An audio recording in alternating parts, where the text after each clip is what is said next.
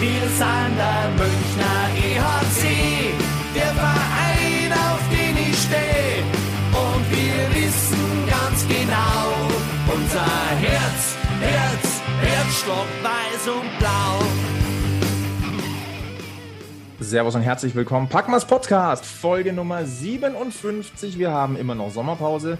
Äh, macht aber nichts. Erstens, weil die Eishockeysaison schon langsam ihre Schatten vorauswirft. Äh, der Countdown läuft, bis es endlich wieder rund geht. Nicht nur am Oberwiesenfeld, sondern auch generell. Aber aufs Oberwiesenfeld gucken wir natürlich am verstärktesten. Aber auch, äh, weil wir diese Sommerpause gut nutzen und einfach ja, Leute zu Wort kommen lassen, die mit dem Münchner Eishockey-Kosmos sehr, sehr viel zu tun hatten oder haben. Und äh, Sebi, du hast mal gesagt, das ist deine liebste Podcast-Zeit, obwohl wir eigentlich jetzt erst ins zweite Jahr gehen.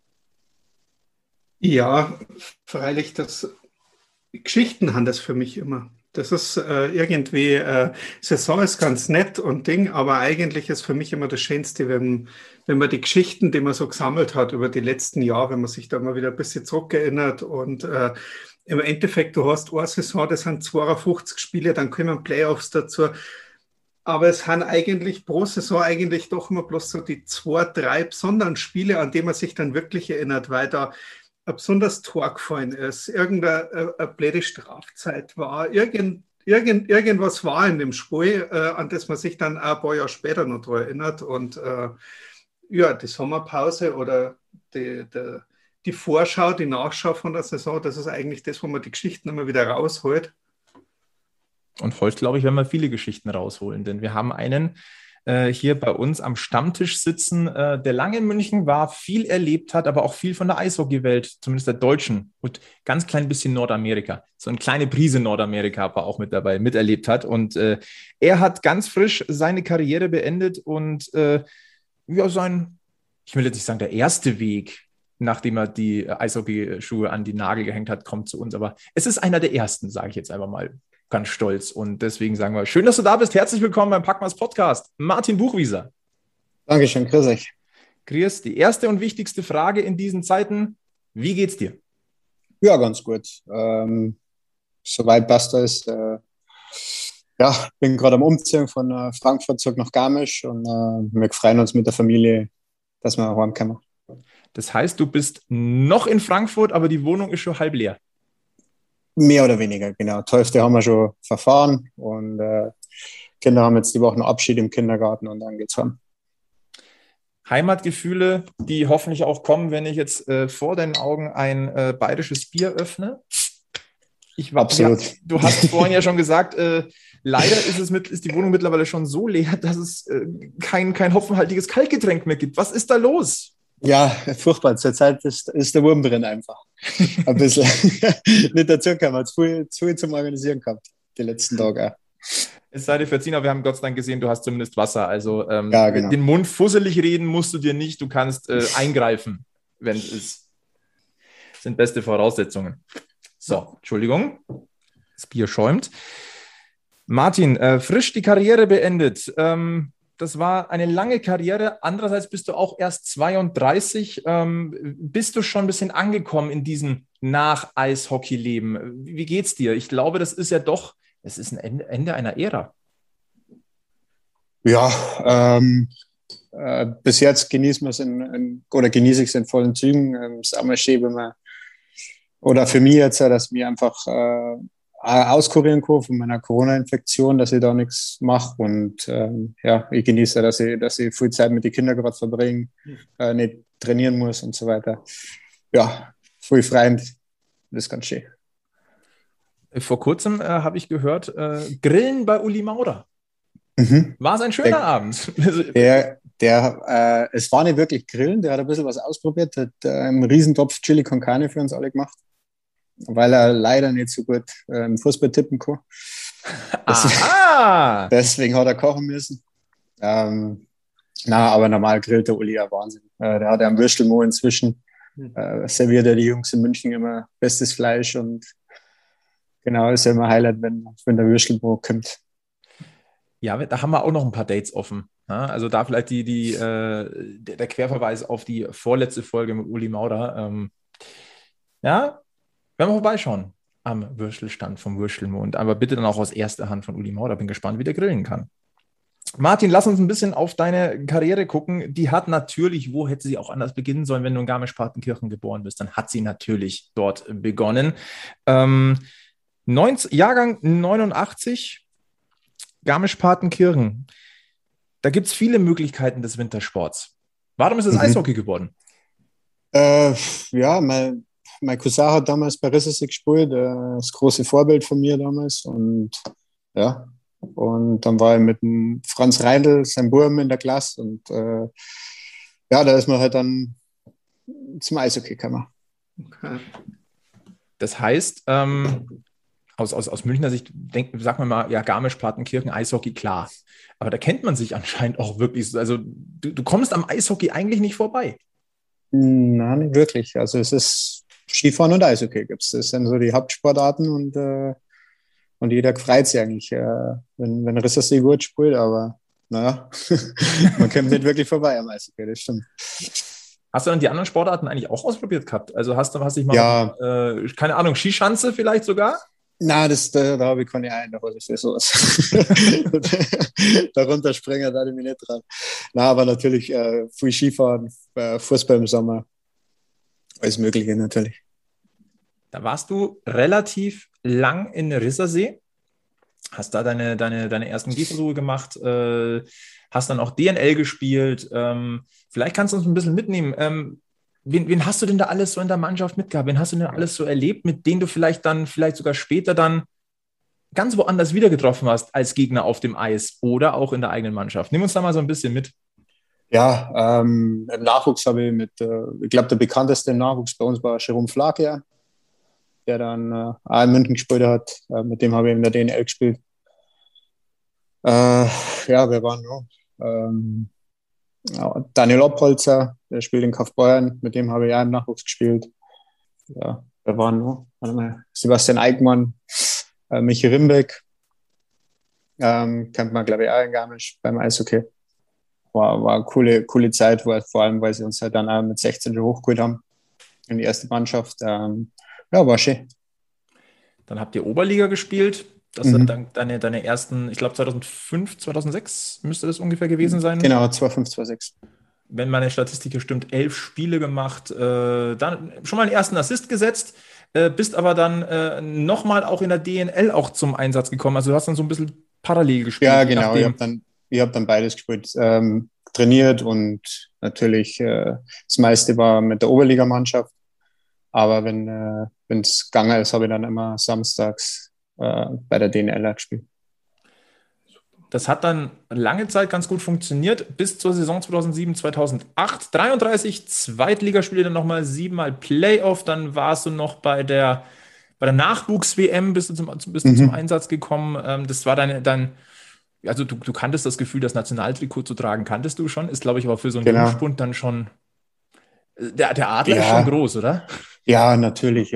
Jeder, jeder träumt natürlich davor, wenn, wenn du für Deutschland spielen kannst. Und äh, wenn du, bei mir hat es leider nur zu, zu einer U18-WM gereicht und nie zu einer AWM, aber ähm, selbst im Nachwuchs, wenn, wenn du mal WM spielen darfst, das ist schon ein tolles Erlebnis. Und äh, der Sommer 2008 ist natürlich dann so aus, aus Münchner Sicht jetzt, wenn wir jetzt mal so wirklich die Münchner Brille aufsetzen und den Münchner äh, Kosmos endgültig betreten, natürlich äh, dieses neue Kapitel gewesen. Und äh, Christian Winkler hat da mal gesagt, man hätte dich in Garmisch in Anführungszeichen fast vom Hof gejagt und er hätte dich nach München geholt. Ähm, nimm uns mal ein bisschen mit in diesen Sommer 2008. Wie kam denn der Kontakt zu Christian Winkler, zum EHC München zustande und wie waren denn wirklich so diese Umstände von diesem Schritt? Du bist ja, also ich sag mal so, der Vorteil ist natürlich, Garmisch und München sind nicht weit auseinander. Du bist also nicht wirklich aus der, mhm. aus der Heimat weggerissen worden. Ja, ja, ähm, eigentlich wollte ich immer in Garmisch bleiben. Das war eigentlich nie, nie gedacht, dass ich weggehe. So von mir eigentlich, äh, im ersten Gedanken. Und ähm, ja, und dann ist, ich weiß gar nicht mehr, um was es genau gegangen ist oder um wie viel. Ähm, und dann sind wir wegen ganz blöden Sachen jetzt zusammengekommen. Ja, und am nächsten, das hat der Winky mitgekriegt, ähm, weil er auch mit meinem äh, Cousin befreundet war und äh, oder ist. Und ja, und so ist dann der Kontakt zustande gekommen. Er hat mich angerufen und hat gefragt, ob, er, ob ich nicht mal nach München kommen mag. Klingt nach einem ganz kurzen Dienstweg. Ja. genau, also war dann, war dann okay. Also habe ich mir gedacht, ja, München wird schon nicht so schlecht sein und genau. Da warst du 19, wenn ich das jetzt richtig sehe. 18 ne? war 18, du warst sogar erst noch 18, ja. Mhm. Wenn ich mich jetzt da zurück erinnere, also ich habe ja zu einem großen Talent hat es bei mir in, in, keiner Sportart, die ich mal so ein bisschen gemacht habe, gereicht. Aber mit 18, da hat man ja auch ein bisschen noch die Flause im Kopf. Aber ich glaube, das ist natürlich, wenn man dann im Leistungssport schon ist, so ein bisschen anders. Aber man ist ja immer noch ein Jugendlicher. Ähm, ja. Wenn es jetzt, ist natürlich jetzt hypothetisch zu fragen, aber wenn jetzt da ein Anruf aus Köln gekommen wäre oder aus Hamburg oder aus ja. Berlin, ähm, wie, wie, wie hätte sich denn damit verhalten? Äh, war es ein Joker, dass München eben gar nicht so weit weg ist? Ja, ich glaube, das kommt auch dazu, aber ähm, da, damals hat keiner angerufen, da war ich verletzt im, im Jahr davor, ähm, weil ich bloß 33 Spiele gemacht habe. Und dann war es ja, mit, ich glaube, mit zwei Tore und zwei Assists war es jetzt nicht so prickelnd. Ähm, ja, und da war nie die Rede, dass ich da irgendwie zu einem großen Club gehe. Hätte ja theoretisch sein können. Mhm. Ich sage mal, ein bisschen Werbung gemacht für dich hast du natürlich. Ne? Also, das ist ja äh, Rissersee schon auch ein Standort, der immer mal wieder im Blick ist. Damals ja auch noch zweite Liga, parallel mit dem EHC München. Das heißt, du kanntest München ja eigentlich auch schon so ein bisschen auf dem Eis. Mhm. Äh, welchen Eindruck hast du damals gehabt äh, von, von dem Standort München, von dem EHC München, den es damals, der, der damals gewesen ist? Es war ja schon so, dass die ersten Jahre München, die ging, da ging es sehr schnell hoch, dann gab es mal wieder so diese kleine Delle, dann ging es wieder hoch. Mhm. Eishockey München grundsätzlich war ja immer schnell hoch, schnell Meister, schnell weg, wenn man es mal ganz genau nimmt. Ja. Und da war gerade wieder so ein Pflänzchen am Aufgehen. Hast du diesen Eindruck auch gehabt? Ja, natürlich. Ähm, das Ziel war ganz klar ausgegeben. Aber damals, wo der Winky war, hat gleich gesagt, hey, wir mögen, wir mögen aufsteigen. Also das war dann das Ziel damals von, von den Gesellschafter und von allen. Und äh, natürlich magst du, wenn du die Chance hast, bei guten Mannschaft zum Spielen, auch als Junge, ist das natürlich äh, super, vor allem wenn du die dann entwickeln kannst. Das heißt, äh, dir wurde auch ganz klar gesagt, passt auf, ähm, du kommst hierher und wir wollen hier eine Aufstiegsmannschaft auch kreieren. Mhm. Also ich glaube, das ist mit diesem Wissen, das, das reizt dich auch in jungen Jahren schon. Ne? Ja, natürlich. Jeder mag gewinnen, oder? Also jeder, jeder spielt, dass man, dass man gewinnen kann. Und ob du jetzt 14 bist, 18 oder, oder 30, also es macht immer Spaß zum Gewinnen. Und ja. Dein Trainer damals war ja ganz frisch wieder Pat Cortina. Pat Cortina, ja. Und äh, sagen wir mal so, er hatte ja nicht zu Unrecht den Spitznamen Vulkan. Ja, den hat er, den hat er sich auch verdient. Wäre jetzt auch tatsächlich meine Frage gewesen. Wir haben ja schon ein paar ähm, Gäste gehabt, auch aus, ja. aus der Zeit von Pat Cortina. Und äh, es, es, gibt ja durchaus auch die, wie soll ich sagen, ähm, die Legenden, dass gewisse Türen noch heute Dellen haben wegen Pat Cortina. Ja, das weiß ich. Also so ganz so schlimm war es nicht, aber die eine oder andere hat schon was abgekriegt, sagen wir so. Wie muss man sich das vorstellen als 18-Jähriger? Ähm, du gehst nach München und äh, dann kommt Pat Cortina, der ja auf Disziplin, also wirklich Disziplin setzt, klare Ansagen ja. hat, äh, knallharte Entscheidungen auch trifft. Ja. Wie viel Einschüchterung ist da und wie viel ist dann schon da zu sagen, genau das brauche ich jetzt, dir zeige ich es? Ja, äh, ich glaube, die ersten drei Monate waren echt hart für mich. Ähm, da habe ich auch nicht so viel Spaß gehabt am Eishockey. Also die, die hat aber äh, wirklich mit Disziplin und sonst was habe ich es abgekriegt, aber dann ist es immer besser geworden und äh, ja, aber das äh, war ab und zu komisch und, und da einschüchtern, sagen wir so. Also es gab den einen oder anderen äh, Anruf zu Hause in Garmisch-Partenkirchen, leckt's mir mal, schaut das da in München eine. Genau. so ungefähr. Aber na, es gehört dazu, so ist unser Sport. Und klare Ansagen. Also ich bin seitdem immer gut damit gefahren und äh, dann weiß man, woran man ist. Und genau. Hat dir Pat Cortina irgendwas mit auf den Weg gegeben, sei es mit seinem mit seiner Art Eishockey zu spielen, sei es mit seinem Auftreten als Coach, sei es mit seinem ja mit seiner Art und Weise des Eishockeyspielens, wo du sagst, es hat mir eigentlich für die gesamte Karriere geholfen? Oder das ist ein Punkt, den ich eigentlich immer mitgenommen habe und mir zu Herzen genommen habe. Gibt es da irgendwas? Ja, also er ist äh, außerhalb vom, vom Eis ein super feiner Kerl. Ähm, und ja, natürlich die Disziplin, die, die, wenn man das mal, ich habe ja fünf Jahre gehabt und der hat immer viel abverlangt, was, was Disziplin angeht und das, das nimmt man, nimmt man nicht, oder prägt natürlich schon, also nie zu spät kommen oder so, so Kleinigkeiten aber mehr, wo er extrem drauf geachtet hat und äh, die prägt man sich natürlich in fünf Jahren ein, wenn man es immer wieder gesagt kriegt. Wie, wie, schwer war denn die Eingewöhnungszeit letztendlich in, in, in München? Ich sag mal, ist ja ein bisschen größer als Garmisch-Partenkirchen. Und das meine ich nicht böse. Ja. Garmisch-Partenkirchen ist ein, ein, wirklich schöner Ort und ich bin da auch wirklich gerne. Vergleichbar ist es halt nicht. Das sind halt Na, 20 Gott, Dimensionen. Ja, ähm, ja. Wir waren gerade beim, beim, beim jungen Alter von 18, 19. Ne? Du, du, du ziehst. Ja. Bist du dann mal schon ausgezogen eigentlich äh, direkt ja, zur ersten Saison? Schon, ne? Ja, ja, klar. Ich habe in, äh, wo habe ich denn gewohnt? In der Georgenstraße. Aber auch schön. Sehr schön Ecke war das, ja. Mit, mit dem Winky habe ich mir eine Wohnung geschaut damals. Weiß ich noch, bei Rote, Rote Event hat die Küche gehabt. Zwei Kochfelder. Okay. Äh, ja. War es noch ein Zimmer oder waren es schon zwei? Nein, waren, waren ein Zimmer. Also, aber ich war glücklich und zufrieden. Man braucht ja nicht viel, gell? Nein, als junger Bursch, du, früh ist man nicht daheim in der großen Stadt, weißt du? Naja. ja, muss man genießen. Muss man absolut genießen. Ja. Und äh, du warst dann auch knapp ein Jahr warst du alleine in der Bude und dann hast du ja einen WG-Mitbewohner bekommen, mhm. den wir ja hier schon angesprochen haben, den Uli Maurer. Ähm, ja. Jetzt kannst du aus dem Nähkästchen plaudern. Wie ist der Uli als WG-Mitbewohner? Traumhaft. Gibt keinen besseren. Uli kann alles, kann kochen, macht hervorragend die Wäsche. Na, ja, aber war, war super, war super gute Zeit mit Uli in der, in der Wohnung und äh, ja, es sind ja gute Freunde, also wir haben, wir haben da unseren Spaß gehabt und war echt gut, hat alles gut passt, aber Kongo wirklich gut. Also, oder Grillen jetzt. Gefährlich gut? Also so, dass man, dass man ja, versucht ist. Gut. Ja, Brezenknädel hat er fantastisch gemacht. Oha. Mhm. Da wäre glatt ein bisschen neidisch. Mhm. Pfifferling Ramsos hat er dazu gemacht, war mit das beste Essen überhaupt. Was man sich natürlich wünschen kann. Wo, wo war denn die WG eigentlich in München? Äh, in der Unertelstraße haben wir die gehabt. In der Unertelstraße? Ja, ein Schwabinger. Schwabinger EHC Connection. Auch nicht mhm. schlecht. Äh, Uli Maurer war ja vor kurzem bei uns zu Gast und äh, mhm. verraten wir jetzt ja auch kein Geheimnis, ähm, dass der uns äh, den Kontakt zu dir hergestellt hat. Dankenswerterweise. Ja. Liebe Grüße an Uli Maurer.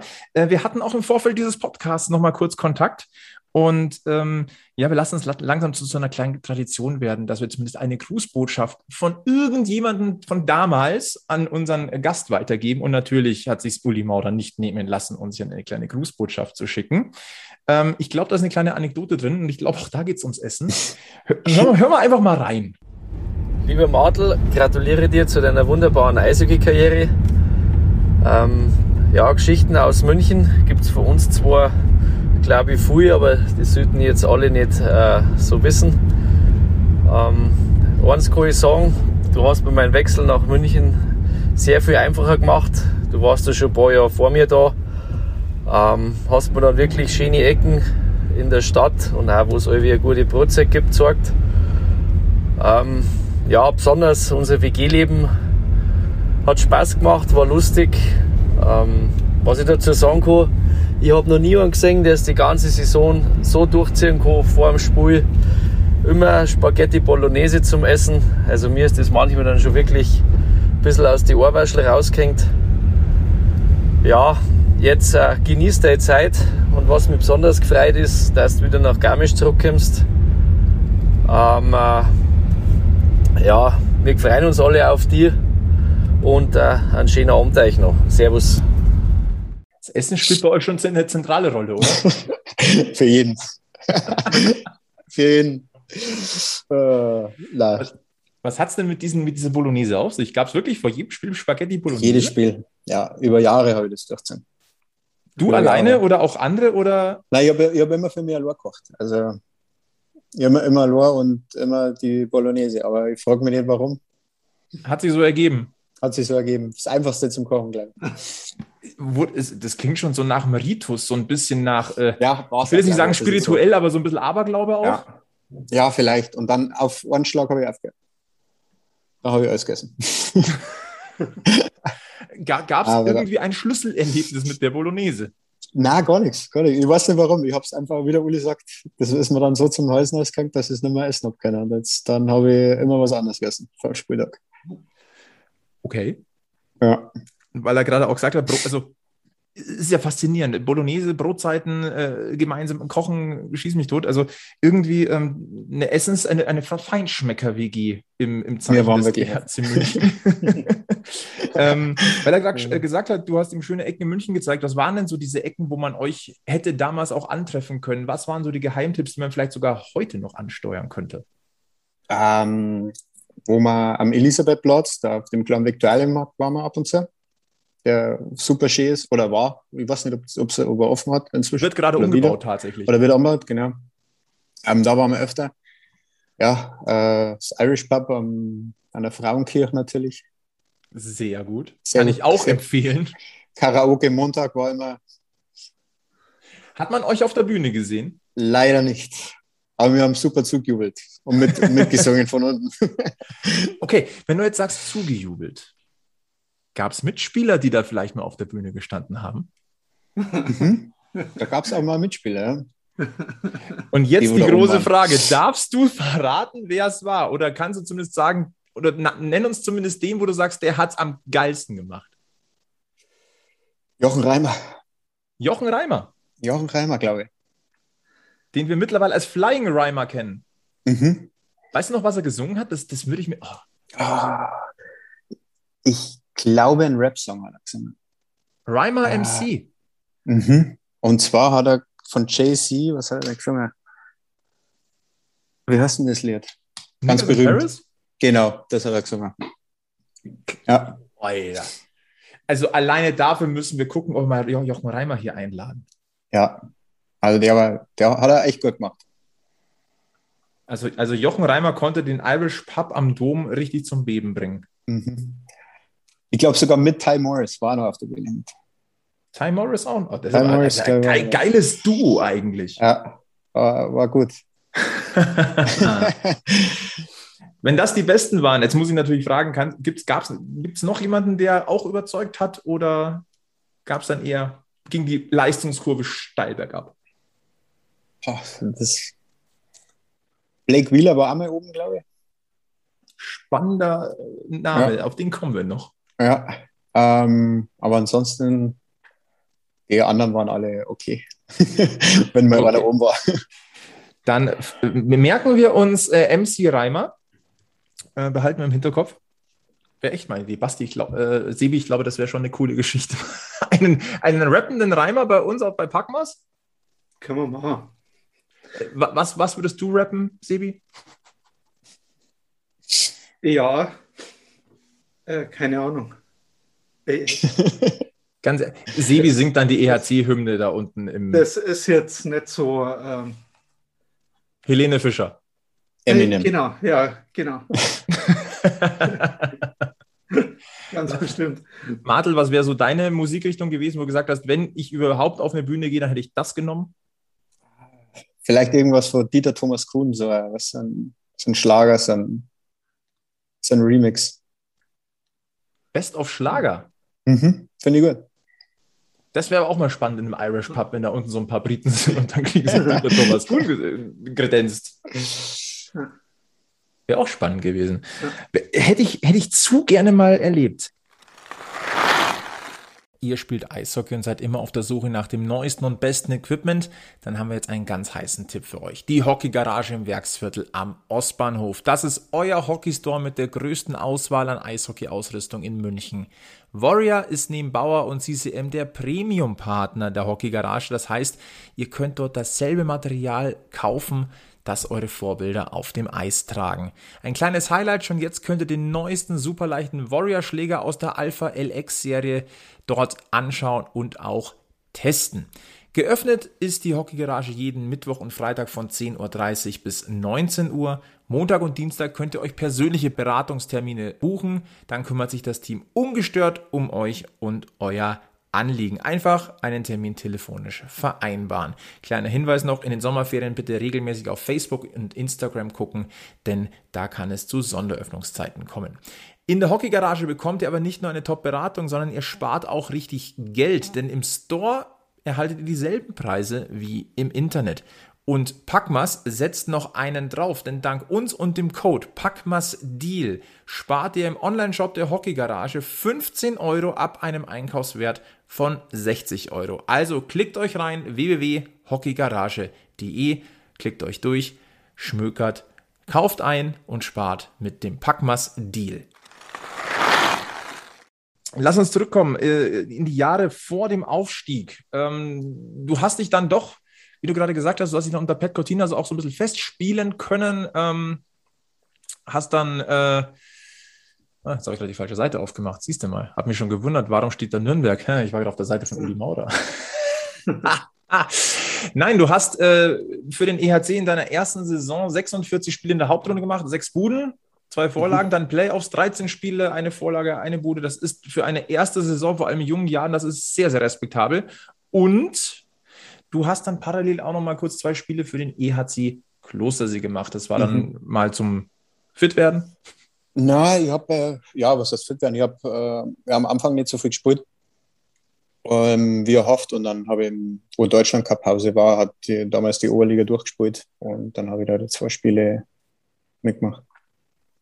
Und dann hast du nochmal richtig Fahrt aufgenommen. Und das war dann die Saison 2009, 2010, die ja in den Geschichtsbüchern des EHC München einfach mal ganz, ganz dick fett markiert ist.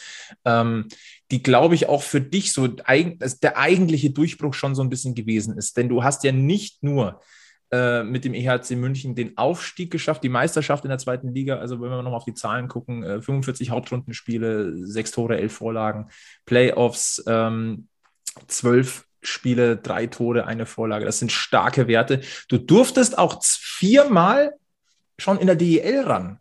Mhm. In Augsburg damals. In Augsburg. Damals mhm. umgekehrte Vorzeichen. München damals Kooperationspartner des AEV. Heute undenkbar. Also nicht, undenkbar, nicht nur wegen der Liga natürlich, sondern auch wegen ja, aber allgemein, ja. Dingen. Äh, wie war das? Also wie, wie kam es dazu? Ich habe ich hab, ich hab mal nochmal nachgeguckt. Es gab wohl ein Wochenende, da hast du, glaube ich, in vier, vier Tagen drei Spiele gemacht. Also zweimal EHC, einmal AEV. Das, das, das, das ist ja Wahnsinn. Ja, also war, war für mich cool, einfach äh, ein bisschen D11 zum Schnuppern, sagen, wie, wie es in der ersten Liga abgeht. Und äh, natürlich habe ich nicht so viel Wechsel gehabt, aber war trotzdem war cool, ja. Augsburg hat ja ein super Jahr damals auch gehabt. Ähm, die waren ja Vizemeister in dem Jahr auch. Ähm, lustige Burschen in der Mannschaft gehabt da. Also war cool, dass ich das erleben habe dürfen. Auf alle Fälle eine spannende Sache. Ähm, wenn man auch mal in die Saison nochmal guckt, du hast damals in, ähm, in einem Interview deinen Spielstil mal äh, beschrieben. Immer drauf, schnell umschalten, jeden Check fahren, der geht. Äh, gefühlt hast du es, glaube ich, die, deine gesamte genau. Karriere so durchgezogen. Das kann man genauso drüber schreiben über Martin Buchwieser.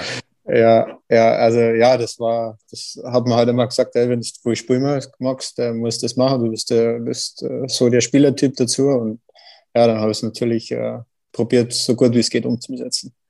Ja, gut, aber da kommt es ja dann auch nicht von ungefähr, dass der Gegenspieler das vielleicht nicht ganz so gern mag und dass man sich nach so einem Check noch ein bisschen näher unterhalten möchte untereinander. Ja, das kommt und, auch ab und zu vor im Eishockey. Gelinde ausgedrückt, Sebi. Ja. ja, man muss ja mal drauf, drauf raum, weil ich sage jetzt mal, das war ja das, war ja das da kommt der junge Garmischer Bursch und ähm, da haben ja noch ein paar andere äh, danach gekommen, aber ich sage jetzt mal, du warst so der erste richtige Haut drauf, der, ich sage jetzt mal, die Nordkurve in München richtig begeistert hat. Also war ja dann auch nicht, nicht umsonst einer der wenigen Spieler, äh, wo ich sage jetzt mal der Nachname ja dreimal gerufen wird im Stadion und äh, Kleine Anekdote. Das waren jetzt nicht die Tore, die äh, da. ja, Tore waren, das waren nicht keine schönen Tore. Ne? Ich kann ja äh, so ein bisschen aus dem Nähkästchen plaudern. Ich habe mein erstes äh, EHC-Spiel tatsächlich ähm, im Sommer 2010 gesehen. Ähm, das war das Testspiel gegen Augsburg. Mhm. Ähm, ich bin damals. War mal Schlägerei, gell? Ganz genau. Und jetzt, äh, du, du, nimmst es mir so fast das Wort so ein bisschen aus dem Mund. Ähm, ich habe mich schon für Eishockey interessiert, aber du brauchst immer jemanden, der dich mitnimmt. Und das hat ja. sich bis dahin bei mir nicht ergeben gehabt. Und ich habe äh, eine, eine, eine, eine Freundin, die ich, mit der ich äh, heute noch befreundet bin, ähm, hat mich damals mitgenommen, weil ihr Vater Dauerkartenbesitzer äh, war und sie auch eine hatte, aber er konnte mhm. nicht. Hat sie mich mitgenommen und dachte mir, jetzt schaust du das einfach mal an. Dann schaust du dir ein Testspiel gegen Augsburg an, gegen den Vizemeister. Dann gewinnt der EHC, glaube ich, 5-2. Glaube ich, habt ihr das Spiel gewonnen. Und das Erste, was ich sehe, ist eine Massenschlägerei von, von, von drei Viertel von beiden Teams. Ähm, und was, was man auch relativ schnell lernt, wenn ein, wenn dann Buchwisser, Buchwisser, Buchwisser kommt, dann ist das Erste, was man, aha, den muss ich mir merken. so viel dazu. Also so gesehen hast, hast, du sogar so ein bisschen was äh, mit, mit der Eishockey-Begeisterung bei mir so ein bisschen. Ja, das, das, das freut mich. Der, der, der Start, den Startpunkt hast du mitgesetzt. Wahrscheinlich auch mit, ja, äh, sehr schön. wie Sebi jetzt sagen würde, äh, körperbetontem Einsatz. Ähm, ja. voll, voll im Einsatz auch bei Testspielen. Ja. es war faszinierend. Äh, Freundschaft, Testspiele, Freundschaftsspiele gegen München und Augsburg undenkbar sowieso. Da ist es. Ja, da wollte halt jeder sagen, oder wir wollten vor allem sagen, dass wir auch mitspielen können. Und äh, ja, ähm, früh waren ja nur aus der Mannschaft, wo wir aufgestiegen sind und äh, jeder wollte sich natürlich auch ein bisschen beweisen und äh, die waren das Jahr davor Vizemeister. Aber ja, dir genau. auch so der Gedanke so ein ganz kleines bisschen da, ähm, da waren ja durchaus auch noch der ein oder andere aus deiner, die du kennengelernt hast, persönlich beim AEV, äh, so, so, so von wegen, so, jetzt sind wir in derselben Liga, jetzt zeigen wir euch auch gleich mal gleich, gleich ganz am Anfang der Vorbereitung, wir können auch was. Ja, ja, klar. Ähm, wie gesagt, äh, habe ich ja vorher schon gesagt, jeder mag gewinnen. Und egal, ob es ein Freundschaftsspiel ist, vor allem wenn es dann gegen Augsburg gegangen ist, ähm, magst du natürlich keine Blöße gehen. Ja, das war ein beeindruckendes Erlebnis. Kann ich nicht anders sagen. Dieser Sommer 2010, also wirklich eine, eine Zeitenwende wieder Münchner Eishockey. Ähm, München plötzlich wieder erstklassig. Und äh, ihr seid ja auch richtig stark gestartet in dieses Jahr. Also ähm, ich weiß nicht, ob euch die, der ein oder andere Verein der DL so ein bisschen auch unterschätzt habt. Ihr wart in, äh, vor allem in dem, im ersten Saisonteil ganz weit vorne mit dabei. Es hat sich gut eingependelt. Ihr seid dann auch am, am Ende der Saison äh, in die Pre-Playoffs gekommen. Für dich, es war ein Raketenstart in, in dieses Jahr. Ähm, und das erste große Highlight war der Deutschland Cup zu Hause in München. Ähm, Aufstieg in die DEL, guter Start und dann nach ein paar Wochen klopft der Bundestrainer an. Mhm. Äh, nimm uns mal mit, wie muss man sich das vorstellen? Äh, wurdest du vorgewarnt? War sein Anruf aus heiterem Himmel? Ähm, was war die erste Reaktion? Ist dir die Kinnlade runtergefallen? Wie war das? Ja, war natürlich äh, Wahnsinn. Ähm, wenn, wenn du denkst, äh, das Jahr davor bist du in der zweiten Liga und äh, gehst eigentlich, äh, bist eigentlich aus äh, ja, sagen wir, vierte Reihe Spieler eingeplant, äh, der seine Arbeit macht und ähm, auf einmal hast äh, läuft ein bisschen, hast du ein gutes Jahr, ähm, Mannschaft spielt ganz gut und ja, dann darfst du alle in das Spiel machen. Das ist natürlich äh, Traum für, für, für jeden Jungspieler. Es war, also wurdest du so ein bisschen darauf vorbereitet? Oder war das wirklich so, an, Bundestrainer ruft an und du denkst, du kennst die Nummer nicht? Guten Tag, hier DEB. Wie schaut es aus, Deutschland Cup? Ja, ähm, du kriegst ja dann auch immer Einladungen geschickt. Und ähm, die war vorher raus, also du hast dann schon mal gewusst, dass du dabei bist. Also damals noch postalisch oder, oder E-Mail? Oder? E-Mail, da gab es natürlich auch schon E-Mail. ähm, so, also so ich bin jetzt auch nicht. Das habe ich nicht gesagt. aber die Zeit ist mittlerweile so schnelllebig, da kommst du nicht mehr. Ja, hast du recht. Ja, das ist auch schon über zehn Jahre. Wahnsinn. Ähm, ja, ähm, ja, auf jeden Fall ja, und dann hat natürlich äh, der Uwe mal angerufen und war natürlich äh, ein Riesending, vor allem äh, Uwe Grupp Und ähm, kurz, wir haben uns dann auch noch kurz äh, davor gesehen beim Pondhockey Cup in, in Garmisch, war da damals, äh, bevor das war und äh, hat ein bisschen mit mir geredet und äh, ja, war super. Ein, eine Saison, die sehr, sehr intensiv war und äh, in der du natürlich dann auch schon so ein bisschen, naja, was heißt ein bisschen? Äh, du bist DEL Rookie des Jahres geworden, tatsächlich am Ende der Saison 2011. Mhm. Ähm, auch etwas, äh, was wahrscheinlich, naja, okay, sagen wir, nach dem Saisonverlauf konnte man es vielleicht so ein bisschen erahnen, aber das ist, glaube ich, auch etwas, das muss man erstmal auch so ein bisschen realisieren, sacken lassen. Ich, wir reden immer noch davon, dass du äh, sehr, sehr jung warst, natürlich. Ähm, wie schwierig ist es eigentlich, das dann wirklich auch zu verarbeiten? Ähm, da prasselt ja innerhalb weniger Monate, innerhalb von ein, zwei Jahren extrem viel auf, auf, auf einen ein. Man mhm. sieht, da, da wächst etwas, man ist Teil davon. Äh, die Erwartungen steigen natürlich. Dann bist du plötzlich, drehst du den Bundesadler auf der Brust. Ähm, da, da, also, ist mal ganz platt gesagt, schwierig da nicht abzuheben oder mal auch die Bodenhaftung so, zu, zu verlieren, könnte ich mir vorstellen.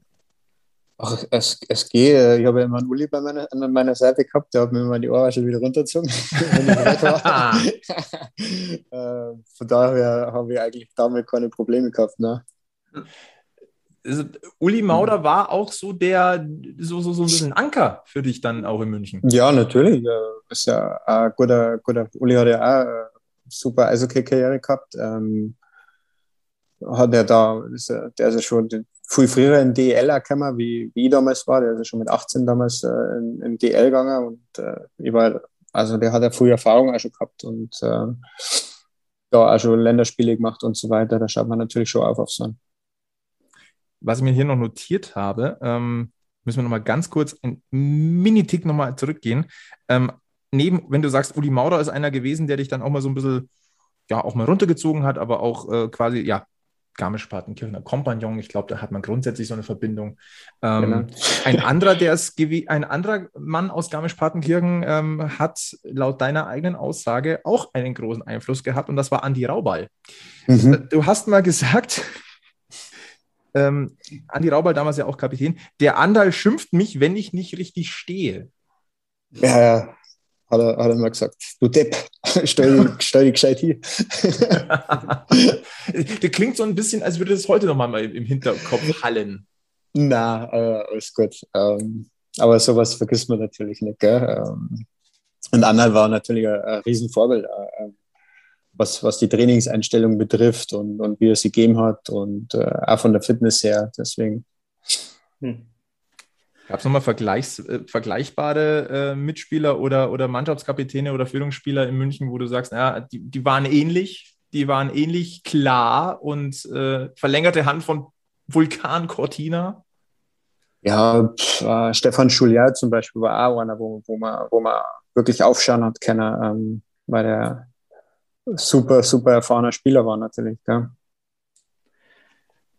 Auch einer, der in dieser Saison dieser ersten Saison ja. dem, äh, dem Verein so seinen Stempel mit aufgedrückt hat. Mhm. Ähm, es hat dann für die Pre-Playoffs gereicht und dort gab es dann dieses äh, legendäre Spiel. ja, äh, es war lang. Sehr lang, ja. Es, es, es, war, es war sehr lang. Ähm, ich, ich, weiß gar nicht, das muss ich mal ganz doof fragen, weil ich das hier auf meinen Zettel nicht stehen habe. Du warst damals auch, auch noch auf dem Eis, oder? Mhm. Gegen, gegen Köln. Nein, Schmarrn, du warst, Na, du warst verletzt. War verletzt. Saßt wahrscheinlich äh, dann auf der Tribüne, da, da rauft man sich doch dann irgendwann die Haare und sagt, ihr wollt mich doch jetzt alle. Ja, das war, das war auf jeden Fall ein ganz, ganz langer Abend. aber du, Gefühlt. Aber du hast nicht zu den Fans gehört, deren Autos möglicherweise in der BMW-Welt eingeschlossen wird. Nein. Nein. aber ganz ehrlich, ähm, du bist Eishockeyspieler, du, du weißt, wie, wie anstrengend 60 Minuten sind. Ähm, wie groß war denn dann schon dieses Mitgefühl oder das Mitleid mit den Kollegen auf dem Eis, wenn es dann hier ins sechste Drittel geht? Ja, ja na, natürlich ist das ist eine, eine Riesenbelastung. Ja. Man, man, versucht ein bisschen zu unterstützen, was, was man halt dann noch für die Jungs machen kann, aber letztendlich äh, ist schon hart. Also die Jungs waren müde auf jeden Fall. Was glaube ich, was, was glaubst du war, war schlimmer? Das Mentale oder das Körperliche? Mentale, glaube ich. Dass nichts geht. ich stelle es vor allem für, für einen Goalie extrem, extrem vor, weil du genau weißt, wenn ich jetzt einen Fehler ja. mache, dann ist das Thema ja. gegessen. ist, glaube ich, in einer 5-Minuten-Verlängerung schon krass. Aber wenn es halt einfach ja. mal in, in, in drei Verlängerungen geht, dann. Ja. Auf alle Fälle eine ereignisreiche erste Saison. Und die zweite war ja auch nicht minder äh, uninteressant. Wir haben es auch schon mal in, in vorherigen äh, Podcasts angesprochen. Ähm, wahrscheinlich das natürlich äh, die Playoffs knapp verpasst, aber das mhm. absolute Highlight natürlich das Spiel in der Olympiahalle gegen den AIV. Ja, die, die volle Halle, die war die Wahnsinn. Volle Halle. Ähm, ja. Das war ja auch ein, ein Event ist im Nachhinein natürlich, also der EHC, wir wissen alle, das war finanziell jetzt kein Gewinn, aber ich glaube vom Emotionalen, von den ja. Möglichkeiten, einfach um mal zu, eine, Bühne auch zu haben, einfach mal zu zeigen, hallo, Eishockey ist in München wieder erstklassig, ja. glaube ich, ähm, eine, eine sehr, sehr wichtige Geschichte, dann gewinnst du dieses Ding halt auch noch 5-0. Ja. Uli Maurer mit einem Tor. legendären, legendären Tor. Tor. In Unterzahl in Unterzahl, dass er Von auch rechts, bei uns über rechts. Ja, dass er bei uns äh, äh betitelt hat als sein geilstes Tor im EHC-Trikot, zu Recht ja, Wahnsinnstor. Also Scheibe im eigenen Drittel genommen, die Jungs überlaufen und dann hat er es oben an und rein. Also. Da reibt man sich doch aus, auch als Mitspieler ganz kurz die Augen, oder? Ja, als erster denkst du, wir waren ja in Unterzahl und dann denkst du, jetzt kommt Uli super, schießt Scheiben aus und auf einmal fängt er zum Lachen an. Ausgerechnet Uli fängt an zu laufen. Ja, ja. äh, ähm, wie, wie, wie, war das für euch, ähm, als ihr mitbekommen habt, äh, der Verein plant da etwas Großes? Ich denke mal, ihr werdet, ihr werdet relativ früh damit ähm, informiert worden sein, deutlich früher wahrscheinlich als, als, als Fans. Ähm, mhm. Das ist doch, also man ist das Eisstadion gewohnt, das dann damals ja auch immer besser gefüllt wurde, natürlich durch das Erstliga-Eishockey, durch Derbys gegen Augsburg, mhm. wo die Bude sowieso voll war. Dann kam halt auch mal Ingolstadt mit vielen Fans, dann kam Straubing mit vielen Fans mit. Ähm, das ist nochmal eine andere Kategorie. Damals 11.000 Plätze. Mhm. Ich glaube, also ich, ich würde interpretieren, Vorfreude groß, aber so eine gewisse, in Anführungszeichen, Angst, klappt das wirklich? Funktioniert das wirklich? Wird das wirklich angenommen? Wird wahrscheinlich auch da gewesen sein. Ja, klar. Ähm, du, München war natürlich äh, das Fußballstadt, muss der einfach so sagen. Und dass das dann so gut geklappt hat und äh, das war cooles Event einfach für, fürs Münchner Eishockey, glaube ich. Das war richtig, richtig gut. Und da haben sie genau das Richtige damals gemacht. Und über die Wochen hat, hast du ja immer Wasserstandsmeldungen gehört. Okay, jetzt sind 2000 Karten weg. Oh, jetzt sind 5000 ja. Karten weg. Oh, 7000 Karten. Ähm, das, das pusht natürlich nochmal zusätzlich. Aber natürlich ist der Druck auch ungemein anders dann. Na, weil wenn du dann vor, vor 11.000 Leuten dann vielleicht das Derby, keine Ahnung, 3-0 verlierst, ja, pff, kann passieren. Es kann passieren. Kann passieren, ja. Natürlich. Ähm, Wie Augsburg hat damals in, in Berlin erstes Spiel 11-0 verloren. Ja. Wo sie die Halle eröffnet haben. Also. kann passieren, ja. Kann alles passieren, gell? Ja, absolut. Also, das ist ja auch das Schöne am Eishockey. Dass, ja. äh, dass du kannst äh, eine, eine Minute vor Spielende mit zwei Toren führen, kannst du trotzdem aus der Hand geben, wie eine Eins. Das stimmt, ja. Das stimmt. Und äh, ich glaube, deswegen lieben wir alle diesen Sport. Äh, blicken wir mal eine Saison weiter, beziehungsweise wir müssen nur ein halbes Jahr weiter gucken. Da schien dieses kurze Münchner Eishockey-Märchen in der DL eigentlich schon wieder beendet. Und äh, jetzt sind wir in Anführungszeichen normale Arbeitgeber. Wenn mein Arbeitgeber sagt, ich habe keine Ahnung, was mich nächsten Monaten nochmal gibt, dann mhm. ist das, äh, das ist ja dein Brötchengeber, du verdienst dein Geld damit. Ja. Und ja. das ist nicht nur Leidenschaft, sondern das ist ja auch Lebensunterhalt. Und äh, ja. Äh, so eine Situation wünscht man niemanden. Ähm, wie habt ihr das damals erfahren? Ähm, du immer noch vergleichsweise jung, ne? Also äh, ja. das ist, wie, wie, wie hast du das erfahren? Wie seid ihr im Team damit umgegangen und wie habt ihr dann auch mitbekommen, oh, jetzt geht es doch weiter, da ist gar nicht, dieses Schwenningen-Gespenst ist plötzlich doch weg.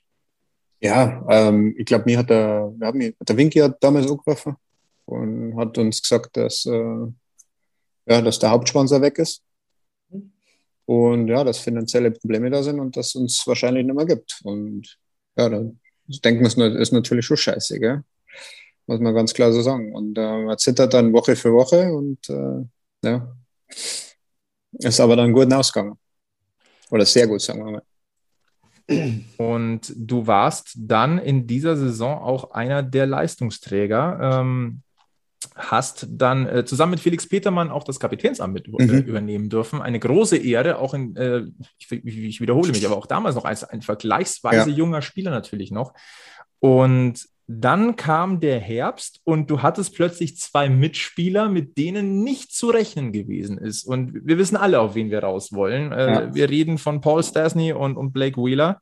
Blake Wheeler 15 Spiele lang in München, Paul Stasny 13 äh, Spiele.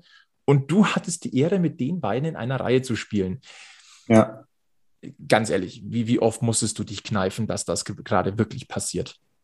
Ja, ist natürlich, äh, war eine, mit dem Lockout für, für die Jung oder für die europäische Mannschaft war es cool natürlich, dass die Jungs dann alle rüberkommen sind und dass wir zwei solche Granaten kriegen, war, ähm, war Wahnsinn. Ähm, die haben uns ja äh, dann lange die Spiele gewonnen, muss ich auch sagen. Oder weil sie halt auch extrem gut, gut waren und viel Punkte gemacht haben. Und äh, für mich persönlich war es Wahnsinn, natürlich mit zwei so Superstars spielen zu dürfen. Blake Wheeler hat, glaube ich, in einem Interview mal gesagt, er, hätte, er würde dir grundsätzlich die NHL-Reife sogar zutrauen, mit dem Wissen, dass diese Slots natürlich sehr, sehr gering sind und die Möglichkeiten, ja. das, das zu machen. Aber das ist natürlich schon etwas, ähm, was einen pushen kann, was einem einfach auch Selbstvertrauen gibt. Äh, wie, was hast du von Blake Wheeler und Paul Stastny mitnehmen können in diesen, ich glaube, zweieinhalb Monaten oder zwei, knapp mhm. zwei Monate, die es gewesen sind, die sie in München spielen können? Was ist, das, was ist dir da so wirklich in Erinnerung geblieben? Was konntest du mitnehmen, vielleicht auch aus persönlichen Gesprächen? Ja, die, einfach den Spaß am Eishockey, was die Jungs auch gehabt haben. Also die sind die haben so leidenschaftlich Eishockey gespielt, dass es äh, Freude war, einfach nur denen auch zuzuschauen. Und jeden Tag mit denen allein schon im Training zum Stehen war, war Wahnsinn. Also war wirklich, ob Schießen war, Passen, wo du einfach geschaut hast, wie sie das gemacht haben, war, war super. Das hast du vorhin gerade gesagt. Äh, ich, ich komme nochmal zurück zum äh, Irish Pub am Dom. Äh, da war Blake Wheeler ja auch anscheinend äh, mal äh, ganz gut dabei. Das heißt also auch off-Ice war da eine gute Atmosphäre da. Und Uli hat uns in unserem Gespräch verraten gehabt, dass die durchaus auch die Mannschaftskasse auch mal ein bisschen aufgefüllt haben und dass da auch mal so ein Abend auf äh, Kosten von Wheeler und Stasny gegangen ist. Ja, genau. Die, also die Jungs sind äh, natürlich rübergekommen, wie gesagt, äh, zum Spaß haben ein bisschen. Für die war das cool. Ähm, das Erleben, mal ein bisschen Europa sehen so ungefähr. München ist eine super Stadt. Ähm, und die Jungs haben natürlich dann waren auch sehr großzügig zu uns und haben gut in die Mannschaftskasse mal eine Zeit, wo wir das erste oder wo sie keiner sein, wo wir gewonnen haben, äh, die Jungs dann mal zum Essen eingeladen. Also war, war cool. Hast du dann äh, oder hast du zusammen mit Uli Maurer dann äh, den beiden auch ein bisschen München zeigen dürfen? Nicht wirklich. Nicht. Er hätte ja sein können. Ne? Ja, ich sag mal, Elisabethplatz ja. oder so. Ja. Na, man hat natürlich schon ein bisschen was zusammen gemacht, also keine, keine Frage. Diese Saison war dann ähm, wieder ganz knapp nur an den Playoffs vorbeigekommen. Ähm, mhm. ähm, da war viel drin, es wurde ja erst auf der Zielgerade wirklich äh, verspielt. Ja, am letzten Spieltag, glaube ich, gell? Ja. Da haben wir in Hamburg verloren, glaube ich. Ja, oder? War ganz das genau. Das müsste ah, genau. genau dieses. dieses äh, Drei oder vier, zwei, glaube ich. Ganz, ganz genau. Und, ja, weiß ich noch, habe ich einen ähm, Alleingang verschossen. ja, absolut. Aber Mai, das, das passiert. Das passiert, ähm, ja. Wenn man, Hat geärgert. Wenn ich das nicht geärgert hätte, dann wäre irgendwas, mhm. äh, glaube ich, an der äh, grundsätzlichen äh, sportlichen Einstellung falsch gewesen. Also, ähm, wenn einen das nicht ärgert, äh, Hamburg damals ja gar kein gutes Pflaster für München. Also, ja, äh, da hat ja eigentlich die Punkte da lassen können. Ja, das stimmt. Das stimmt. War aber schwer zum Spielen in Hamburg, muss man einmal sagen. Ich wollte gerade sagen, Hamburg, sehr gute Mannschaft. Ne? Hamburg eine äh, unangenehm zu spielende Mannschaft. Ich mhm. wollte gerade fragen, ähm, wie viel ist dann wirklich Gegner und wie viel ist auch Kopfsache? Weil ich glaube, das schüttelst du nicht so einfach weg, wenn du weißt, ich habe die letzten sieben Spiele in Hamburg verloren. Also ja, äh, ich glaube, an die Statistik denkst du gar nicht so, aber die haben, ja, ähm, Hamburg war immer schwer zu spielen. Ah, die große Halle, ähm, immer gute Mannschaft eigentlich gehabt. Äh, ja, also auch viel Kopfsache. Mhm. Ähm, ich, ich mache heute so ein bisschen den Podcast der Flashbacks, merke ich gerade. Ähm, aber die Saison 2012, 2013 ähm, mit dir als Kapitän und Blake Wheeler und Paul Stesney, ähm, die ist natürlich in Erinnerung geblieben. Äh, zuvor gab es aber auch die Vertragsverlängerung in München und die ist sehr, sehr äh, einzigartig, möchte ich sagen. Äh, denn äh, es ist ja so, du bist heimatverbunden und es waren, ähm, du hast natürlich in der Liga auf dich aufmerksam gemacht und da haben viele Vereine dich auf der, auf der, auf der Agenda und auf der Karte auch gehabt. Mhm. Und es gab eine Maßnahme, die Christian Winkler ergriffen hat, laut Legende, die dich dann auch so ein bisschen bewogen hat, in München zu bleiben. Ich sage nur Wanderung in den Alpen. Die legendäre Wanderung auf den Hohen Grasberg der Säuerngruppe, 1783 Meter hoch, der Geheimtipp des Gebirgszugs, wie man äh, mir mal gesagt hat. Und an, so ist es überliefert. Da hat ähm, Christian Winkler wohl zu dir äh, folgenden Satz gesagt: So schön ist da bei uns und da willst du weg.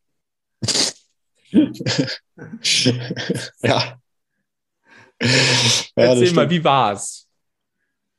Ja, ja, so ungefähr war es ja. so ungefähr war es ja.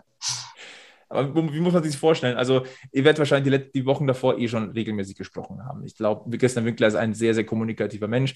Ähm, ja. Es war klar, dass du äh, Interesse geweckt hast. Äh, es ist klar, dass München dich gerne behalten möchte, dass man an Schmerzgrenzen gehen muss. Mhm. Und äh, das ist ja wirklich der Joker des Jokers, den man dann zieht, die Heimatkarte. Ähm, war es so, Christian Winkler ruft an und sagt, Martel, wie schaut's aus? Äh, wollen wir mal gemeinsam ein bisschen in der Heimat wandern gehen? Ja, ähm, man hat sie dann getroffen und dann, ja, genau. Waren wir unterwegs und äh, genau. Man hat dich dann mit so, also eigentlich plump hat man dich dann nochmal überzeugen können. Ja, wie gesagt, äh, hat, in München hat er alles passt. Er war immer, ich bin, war super gerne in München, war alles immer schön und von dem her war es dann auch nicht so schwer, mich zu überzeugen, glaube ich. Hm. Ich glaube, das ist ziemlich einzigartig. Ja. Eine Vertragsverlängerung hinzubekommen auf dem Gipfel. Also, es hat auch eine symbolische Kraft irgendwie. Ja. Und ein Hund ist der Winky Joe. Das hat sich dann aber zum Ende hin der Saison eigentlich ein bisschen geändert, oder? Ja, danach ja. Verzeih mal, da, ich, ich sage jetzt mal einen Namen rein, da gab es äh, eine kleine Unterhaltung wieder von dir zwischen mit, dir und äh, einem gewissen Herrn Ashton Rome. Mhm. Und da ist ein bisschen was schief gelaufen. Ja, ähm, kann, man, kann ja. man das so sagen? Weil ich sage jetzt mal, so hat es ausgeschaut. Ja, also der, der war eigentlich äh, gerangelt zwischen mir und Ashton Rome und dann ist der Schiedsrichter dazwischen gekommen, gell? Hm. Und dann, äh, ich habe ihn eigentlich gar nicht getroffen. Ähm, das war das nächste. Also ja, wollte eigentlich einen ersten Rum backen und dann habe ich eine große Strafe gekriegt. eine ziemlich große Strafe, wenn man bei Ziemlich große Strafe, ja. aber ich war nie beabsichtigt, dass ich, ich habe den Schiedsrichter, glaube ich, gar nicht in dem Moment registriert. Acht Spiele Sperre tatsächlich. Mhm. Genau. Ähm, die natürlich ähm, dann auch so ein bisschen äh, den Rhythmus rausnehmen. Und ja. ähm, zusätzlich gab es dann noch eine, eine, eine, also ich sag mal, für, für also saftige Geldstrafe wäre jetzt, ich sag mal, für einen Normalverdiener ist es eine extrem saftige Geldstrafe, ja. die, da, die da gekommen ist. Ähm, der EHC hat so ein bisschen damit gerechnet gehabt. Äh, schön war es natürlich trotzdem nicht. Ähm, damals hat es in der DEL-Mitteilung übrigens geheißen, ähm, man sei der Ansicht, dass der Tatbestand der IIHF-Regel 550 voll erfüllt ist und das war absichtlicher Angriff auf einen Unparteiischen. Mhm. Zitat Ende. Ja, war es leider. Also was ist leider? War es nicht. Wie gesagt, ich habe den gar nicht registriert und äh, war im Eifer des Gefechts, war es Glück gelaufen. Ähm, ja, dass ich da natürlich so eine Strafe kriege, ist äh, bitter, aber so war es halt. Gell? Ja, so war es dann leider. Ähm, am Ende dieser Saison 2012, 2013 haben sich dann die Wege von dir und dem EHC München getrennt da haben wir auch eine Frage bekommen äh, von einem Fan von Bene, der äh, nochmal nachhaken wollte. Ja, wie, wie ist es da damals dazu gekommen? Weil dein Vertrag in München wäre noch zwei Jahre gelaufen und mhm. äh, du hattest eine Ausstiegsklausel. Und ähm, dann haben die Adler Mannheim anscheinend angeklopft. Äh, wie ist es mhm. damals gelaufen? Weil ich glaube, vielleicht sind da damals auch einige Missverständnisse entstanden. Ähm, es gab damals ein bisschen Unmut, äh, dass du den Verein verlässt, obwohl halt der mhm. Vertrag noch gelaufen ist.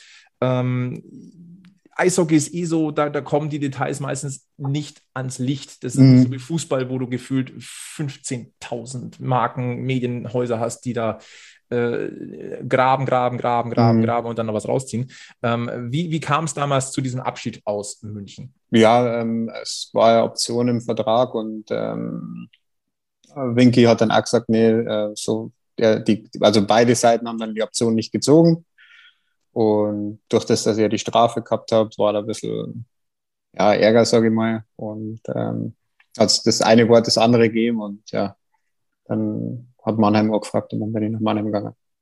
Das heißt, äh, beide Seiten konnten sich wenn man wenn es äh, ausdrückt, nicht einigen. Ähm, äh, die Zeigen standen so ein bisschen auf Trennung. Aber äh, war es im Nachhinein, also jetzt mit Abstand gesehen, ich meine, jetzt kann man, glaube ich, ganz offen drüber reden, war ja. es eine Trennung im Guten, war es im Schlechten, war, es mit Knirschen, war es vergleichsweise sauber? Was würdest du aus heutiger Sicht der Dinge ja. sagen?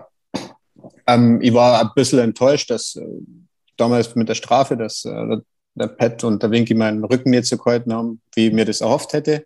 Was sie mir dann gesagt haben, persönlich in so einem Gespräch. Aber ähm, so ist das Geschäft und äh, ohne, ohne böses Ding, äh, glaube ich, ist man dann auseinandergegangen. Also relativ sauber an sich. Also, ja. Also auch heute kein böses Blut mehr? Na, warum? Also, ich habe hab da, war, ich glaube, ich habe eine tolle Zeit mit ihm gehabt, ähm, möchte da nichts missen. Ähm, Winky hat dann ein bisschen andere Ansicht gehabt, als, als ich es gesehen habe, vielleicht. Und ähm, wie gesagt, war alles, alles nicht schlimm. Ähm, so ist der Sport und dann geben wir halt getrennte Wege. Wege. Der Mindestens Schritt nach. Für die Fans hat es ja jetzt äh, äh, die kleine Genugtuung gegeben, für, für die Münchner Fans hat man uns damals noch den, den liebgewordenen Kapitän weggenommen, äh, kam jetzt äh, die kalte Rache zurück und Ben Smith darf nach München. Ähm, damals Ja, ist auf jeden Fall ein sehr, sehr guter Spieler, der wurde dann. Ja. Er hat auch, hat auch ein bisschen für Wellen gesorgt. Die neue Eishockeysaison wirft langsam aber sicher ihre Schatten voraus, aber auch der Sommer dauert noch ein wenig und da wollen wir euch etwas ans Herz legen und zwar von unserem Partner Manscaped. Die Rede ist vom Perfect Package 3.0 und das verhilft euch einfach ein gutes Gefühl für Sommer, Sonne, Strand und mehr. Was ist da drin? Das beinhaltet zum Beispiel den Lawnmower 3.0, den elektrischen Skin Safe Trimmer. Etwas ganz Besonderes, der hat nämlich unter anderem ein LED-Licht. Das heißt, egal wo ihr rasiert, oben, unten oder wo auch sonst, ihr seht immer, wo ihr hinrasiert. Dabei ist auch der Crop Preserver, das ist eine reibungsmindernde Intim-Deolution. Mit dabei ist auch der Crop Reviver, ein erfrischendes Intim-Toner-Spray. Und was ihr noch gratis dazu bekommt, ist The Shed ein gratis Kulturbeutel. Da könnt ihr das Ganze perfekt verstauen. Und auch eine Manscaped Boxer Short ist dabei. Auch reibungsarm, perfekt für den Sport im Sommer geeignet. Wenn ihr noch den Peak Hygieneplan dazu bucht, dann bekommt ihr auch noch alle drei Monate eine neue Klinge zugeschickt, damit der Rasierer auch immer bestens funktioniert. Und jetzt gibt es noch etwas on top. Mit dem Code PACKMAS21 spart ihr 20% auf euren versandkostenfreien Einkauf im Manscaped Shop. Also wenn das nichts ist, weiß ich auch nicht. Also reinklicken in den Manscaped Shop und 20% sparen mit dem Code PACKMAS21. Ähm, deine Zeit in Mannheim, du warst dann drei Jahre dort und äh, hast da den Thron bestiegen 2015 im Finale ja. gegen äh, den ERC Ingolstadt, für den du ja dann später auch noch eine Saison gespielt mhm. hast. Ähm, das war, also so gesehen hat sich der Wechsel zu Mannheim gelohnt. Ähm, du hast ja. diese Übergangszeit in München vom EHC e.V. zum EHC Red Bull München ja dann so ein bisschen mitbekommen. Es gab mhm. diese Übergangssaison, das war deine letzte, genau. wo nur in Anführungszeichen der Namenssponsor war, bevor ja. die GmbH aufgekauft wurde. Ähm, wie viele Veränderungen hast du damals schon gespürt gehabt? Ähm, ähm da war nicht viel oder so viel Veränderung. Klar, man hat äh, paar bestimmte Regeln vorbekommen oder vorgegeben bekommen von Red Bull, was äh, Marketing oder äh, wie wir Spiele auftreten dürfen im Namen von Red Bull und so weiter. Da hat es natürlich ein paar Unterschiede, weil sie da sehr viel Wert darauf legen. Aber im Großen und Ganzen war es äh, immer noch der EHC, der wo halt jetzt einfach unter einem anderen Namen gespielt hat. Ich glaube, die großen Veränderungen sind ja dann erst mit äh, Paché-Kammer. Hm. Das war dann letztendlich auch in der, also nachdem du gegangen bist, mhm. war genau der Sommer, wo dann ähm, mhm. der Komplettumbruch äh, auch genau. geschehen ist. Nach, nachbetrachtet, bist du eher froh, dass du Paché nicht mehr mitgemacht hast? Oder hättest du gerne eine Saison unter ihm das mal ausprobiert? Ähm, ja, das kann man nicht sagen. Ähm, natürlich, Pierre Paché ist ein großer Name im deutschen Eishockey.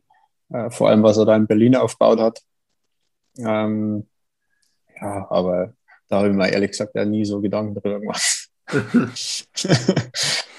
Wie intensiv hast du denn dann noch verfolgt, was, was dann in München weiterhin passiert ist? Weil es ging ja trotzdem, also trotz Rückschlägen ging es ja dann trotzdem so Stück für Stück aufwärts. Ja. Uli Maurer war ja noch ähm, äh, Teil des Teams und hatte auch viel Aufbaumitarbeit mit, äh, noch mitgeleistet.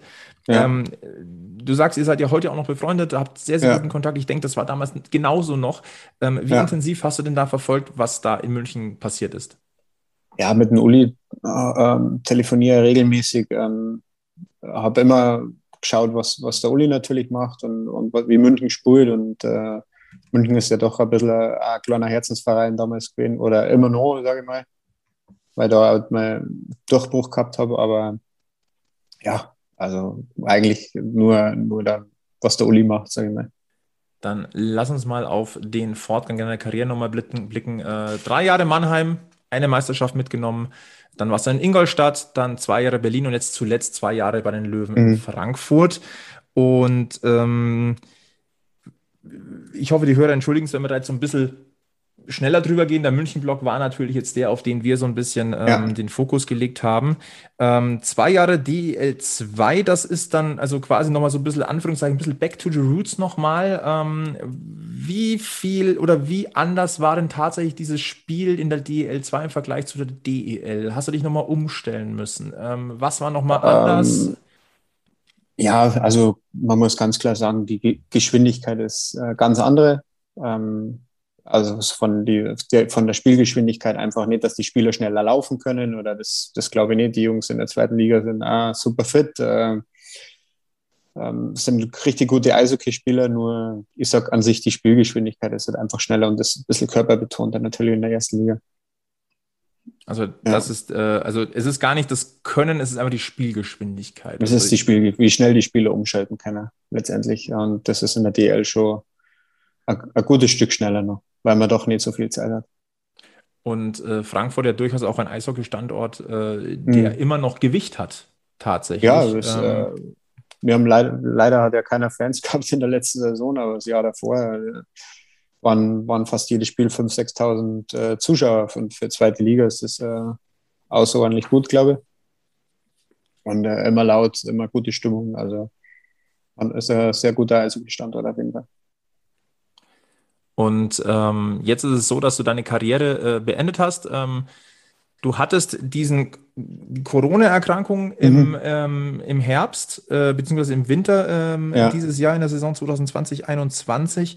Und äh, das ist ja auch ähm, durch die Medien tatsächlich ein bisschen größer gegangen. Mhm. Ähm, wie hast du es gemerkt? wie, wie, also das ist wir können Gott sei Dank sagen, dass Sebi und ich äh, verschont geblieben sind von einer Infektion. Ähm, als Sportler, glaube ich, ist es noch mal schwerwiegender. Ähm, wie, wie kam es zu der Diagnose? Kannst du uns so ein bisschen mitnehmen in, diesen, in diese Tage und auch in die Zeit, wo du dann komplett ausgebremst warst? Ja, ähm, ja, äh, wir haben nach Weihnachten haben wir in Heilbronn gespielt, natürlich getestet worden, war, war nichts. Ähm, nach dem Spiel hat man Verdacht in der Mannschaft ähm, vom Co-Trainer und ja, und dann wurde ich getestet und dann kam, kam raus, dass ich A-positiv bin. Ähm, hatte aber keinerlei Symptome, gar nichts. Also kein Geschmacksverlust, kein Geruchsverlust, alles. Jetzt eigentlich, wenn ich nicht getestet worden wäre, hätte ich es gar nicht gemerkt. Das erste Mal. Und ja, und dann habe ich wieder zum Sprühen angefangen. Und irgendwann, ähm, mal in einer, in einer Power Break, äh, habe ich einen Stich im Herz gehabt. Und äh, dann ist mir so ein bisschen schrummrig geworden und habe mir eigentlich dabei nichts gedacht. Ja, und nach dem Spiel war es mir dann ein bisschen ja, dammisch und schlecht und hat nur mehr einen Stich im Herz gehabt und wurde genauer untersucht und dann, ja. Also das war dann ähm, im Spiel, ich gucke jetzt gerade mal nach. Gegen äh, Bietigheim war das. In, gegen Bietigheim, ja. Mhm. Und, genau. Ähm, und dann habe ich eigentlich als erst gemerkt, dass ich doch was abgekriegt habe anscheinend. Okay.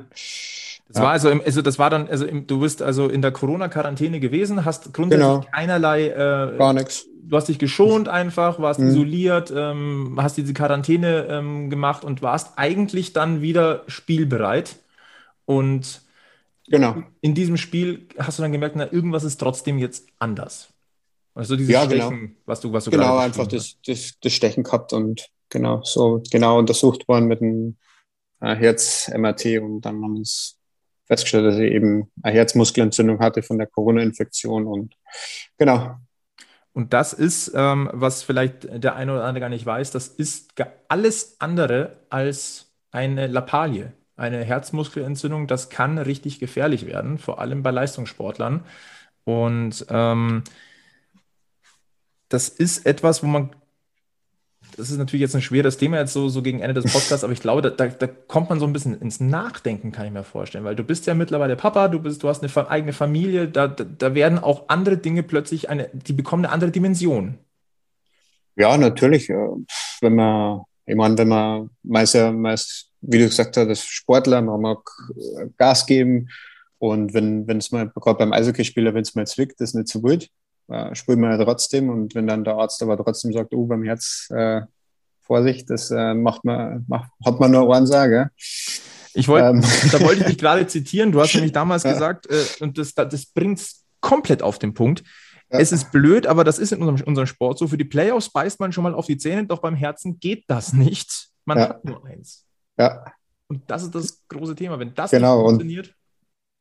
Genau, und man weiß ja auch nicht, äh, mit, mit Corona, am Anfang hat ja keiner gewusst, wie es äh, oder was wirklich ist oder was die Spätfolgen sind und ja, macht man sich natürlich schon seine Gedanken. Ja. Absolut. Also ich glaube auch, dass es dann natürlich äh, in der Familie, also ich glaube, du kriegst dann natürlich auch das, das, Feedback. Das ist ja dann eine Sorge auch noch potenziert. Es geht ja nicht nur um dich, da geht es ja um das, das, das, das, große Ganze. Und ähm, ja dass da die Sorgen natürlich sehr, sehr, sehr, sehr groß sind, ist, ist, ist absolut klar. Ähm, in den Playoffs ging es für Frankfurt dann äh, leider nicht mehr Richtung Finale. Ähm, Frankfurt galt ja als einer der Favoriten auf den Titel und dann eben auch auf den Aufstieg in die DL. Mhm. Das hat dann äh, nicht geklappt.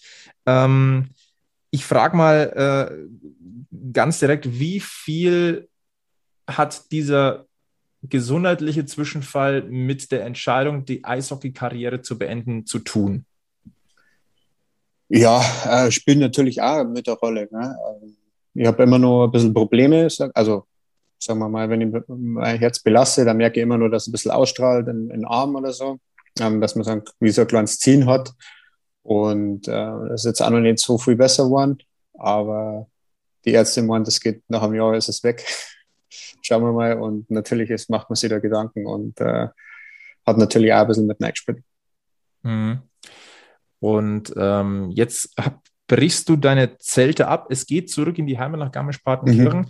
Äh, jetzt hätte man natürlich auch sagen können, ähm, ich lasse die Karriere beim alten Heimatverein noch so ein bisschen ausklingen in Anführungszeichen ja. jetzt ausklingen. Äh, wäre das für dich eine echte Option gewesen oder war das dann auch der Gedanke, naja, wenn, dann möchte ich voll helfen können, aber das ist mir jetzt nicht mehr möglich, eben aufgrund ähm, mein, meine, meines gesundheitlichen Zustands? Ja, ähm, wie gesagt, äh, es waren dann ganz viele Faktoren letztendlich, äh, wo ich mit meiner Frau besprochen habe und ähm, ja, der Kopf war dann auch nicht so da, sage ich mal, fürs Eishockey. Und dann haben wir gedacht, naja, wenn es jetzt nur halbert spielst, das, da ist kaum geholfen, da ist mir nicht geholfen und da ist ein Verein auch nicht geholfen. Und dann haben wir gedacht, naja, gut, dann lass es lieber bleiben. Dennoch wirst du jetzt äh, in Zukunft äh, deinen alten Verein wieder regelmäßig besuchen können. Ähm, du hast alte Bekannte, die du wieder siehst. Also du kannst dich regelmäßig zum Grillen mit Uli Maurer treffen. Du kannst ja. aber auch Ted Cortina wieder treffen, der ja den SC Rissersee übernommen hat. Sehr, sehr ja. spannend. Da haben wir natürlich jetzt mittlerweile auch einen, einen, guten Blick drauf, weil das natürlich der Kooperationspartner des ERC Red genau. ist. Ja. Ähm, Martin, wird man dich im Eishockey irgendwann mal wiedersehen? Sei es, ähm, keine Ahnung, Trainer, Jugendtrainer, Manager, äh, Pressesprecher, Fanbetreuer, was weiß ich? Ähm, oder geht deine Karriere oder dein, deine Gedanken in eine ganz andere Richtung weg vom Eis? Äh, erstmal werde ich ein bisschen Abstand gewinnen vom, vom Eishockey. Also ich mag natürlich auch ein bisschen was zurückgeben ans Eishockey. Ähm, werde an meinem Spätzle jetzt bei Eishockey-Schule helfen und äh, habe natürlich auch meine Trainerscheine äh, gemacht schon aber. Und also man mag natürlich am Eishockey verbunden bleiben in, in irgendeiner Form. Na klar, aber schauen wir mal, was, was daraus wird. Würde dich äh, Profitrainer reizen? Würde dich Jugendtrainer reizen? Also diese, diese Leidenschaft weitergeben? Äh, mehr, mehr Jugendtrainer, wenn dann, glaube ich. Äh, weil ich es einfach wichtiger finde, dass, dass der Nachwuchs, äh, dass ich da Kohle, glaube ich, mehr bewirken als, als bei Profis. Das heißt, der Name Buchwieser in, äh, in Garmisch bleibt ganz, ganz nah am, am Eishockey. Ähm, Wie sieht es beim Nachwuchs aus? Ich weiß jetzt gerade nicht auswendig, wie alt dein, äh, deine Kinder sind. Ähm, sind die schon im Eishockey in Anführungszeichen fähigen Alter und ist da der Virus auch gepflanzt schon? Oh, böses Wort, Virus, Entschuldigung, aber in dem Fall positiv. Äh, ja, ähm, meine Mädels sind äh, viereinhalb und zweieinhalb und äh, machen Eiskunstlauf. Und sind, äh, sind auf jeden Fall, ähm, hab, ich habe sie natürlich immer mitgenommen, glaube ich, wie der Eishockeyspieler seine Kinder mitnimmt aber ich mag nicht wirklich, dass sie Eishockey spielen. Und, aber sie mögen doch aufs Eis und dann haben wir uns für Eiskunstlauf entschieden und wir sind beide ganz glücklich, wenn sie immer auf, auf, mit die Schlittschuhe auf dem Eis stehen. Klingt nach einem guten Mittelweg. Ja. Eis ist dabei, der Schläger nicht. Ja, also ich bin zufrieden mit Eiskunstlauf bei den Mädels. aber das heißt, äh, die Familie Buchwieser und das Eis untrennbar äh, vereint. Ähm, Martin, ich möchte ganz herzlich Danke sagen, dass du, dich, dass du dir Zeit genommen hast für den Packmas Podcast. Ähm, so ein bisschen nochmal die alte Münchner Zeit äh, Revue passieren lassen, ähm, alte Geschichten rausholen. Ähm, man merkt, äh, du denkst gerne zurück an die Zeit in München. Es waren immerhin fünf Jahre. Das ist auch nicht ja. wenig in, in einer Sportlerlaufbahn, die normalerweise, ich sage mal, 10, 15 Jahre im Eishockey, manchmal mhm. 20, ja. wie es ausgeht. Ähm, das äh, ist, glaube ich, rausgekommen. Äh, das freut uns sehr. Äh, wir wünschen auf alle Fälle auch best also gute Genesung weiterhin. Du bist ja gesund, aber dass halt diese, ja. diese letzten ähm, Überbleibsel auch noch weggehen. Und äh, möchtest du irgendwas noch loswerden an, an äh, den Münchner Eishockey-Kosmos? Das Schlusswort würde, würden wir ganz äh, traditionell mittlerweile dir überlassen. Ja, ich, ich hoffe, dass der, dass der Bau der neuen Halle ganz, ganz schnell vorangeht dass da alles gut klappt und äh, immer die Halle ausverkauft ist. Das würde mich freuen. Ähm, ja. Und dass ich ab und zu am Spiel vorbeischauen kann. Das würde uns auf alle Fälle sehr freuen. Sebi, an dieser Stelle äh, die, die traditionelle Packmas-Frage. Ha haben wir was vergessen? Äh, bestimmt, aber wir holen es noch. Notfalls klingen wir bei Martel nochmal durch. Ja, dann ruft es mal an. Ja. Jederzeit bereit. Ich, ich, äh, eine Frage hätte ich jetzt aber noch. Ja, na, eigentlich waren es jetzt zwei Fragen. Die Aha. ich ähm, Haben wir nur so viel Zeit? Du hast, du hast jetzt diesen Absprung ja damals nicht geschafft. Du warst ja, glaube ich, auch ganz nah dran im, äh, wie heißt das, äh, äh Multi-Martial Arts, oder? Zwischendurch. Mixed Martial Arts. Äh, Mixed Martial Arts, ja. Ähm. Was, das, das ging ja auch so ein bisschen rum, dass du da, ich sage jetzt einmal, ja, doch noch ein bisschen äh, nebenbei trainiert hast zum Muskeln aufbauen. Ja, ich habe äh, damals in, in, in, München einen Besim Kabashi kennengelernt und mit dem war ich dann ab und zu beim Trainieren auch. Und äh, ja, mir gefällt Kampfsport, gefällt mir, äh, schaue ich auch gerne an, wenn man irgendein Boxen ist oder, oder MMA natürlich auch. Hm. Und ja, ich finde, das ist ein gutes Training auch. Ja. Und jetzt ist mir tatsächlich auch noch was eingefallen, wo wir leider so ein bisschen drüber gegangen sind, aber du durftest ja einmal ins Prospect Camp der NHL. Mhm. Das darf man ja nicht unter den Tisch fallen lassen. Äh, der junge Martel Buchwieser, damals äh, drüben bei den Toronto Maple Leafs, wenn ich, wenn ich mich richtig erinnere, mhm. ähm,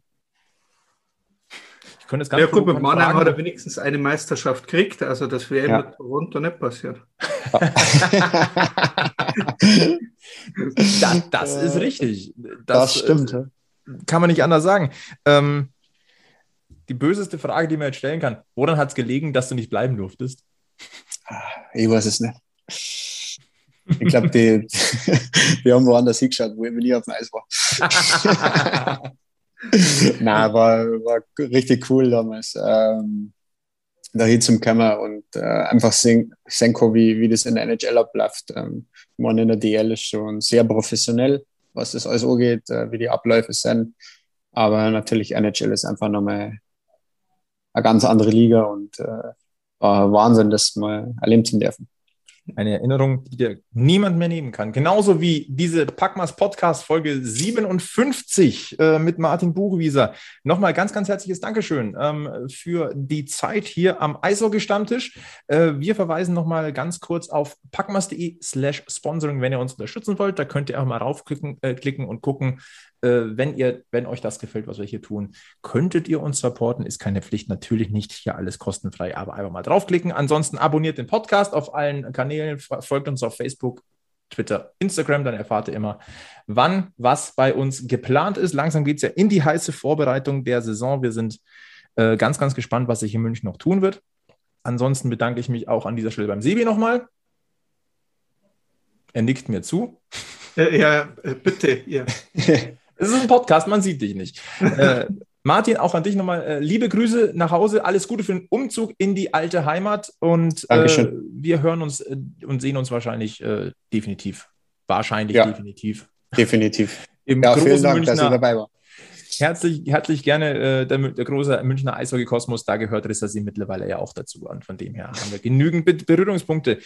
Wir verbleiben mit den besten Grüßen vom Eishockey-Stammtisch. Bleibt gesund und äh, nicht vergessen, immer schön am Puck bleiben. Bis zum nächsten Mal bei Packmas. Servus. Servus.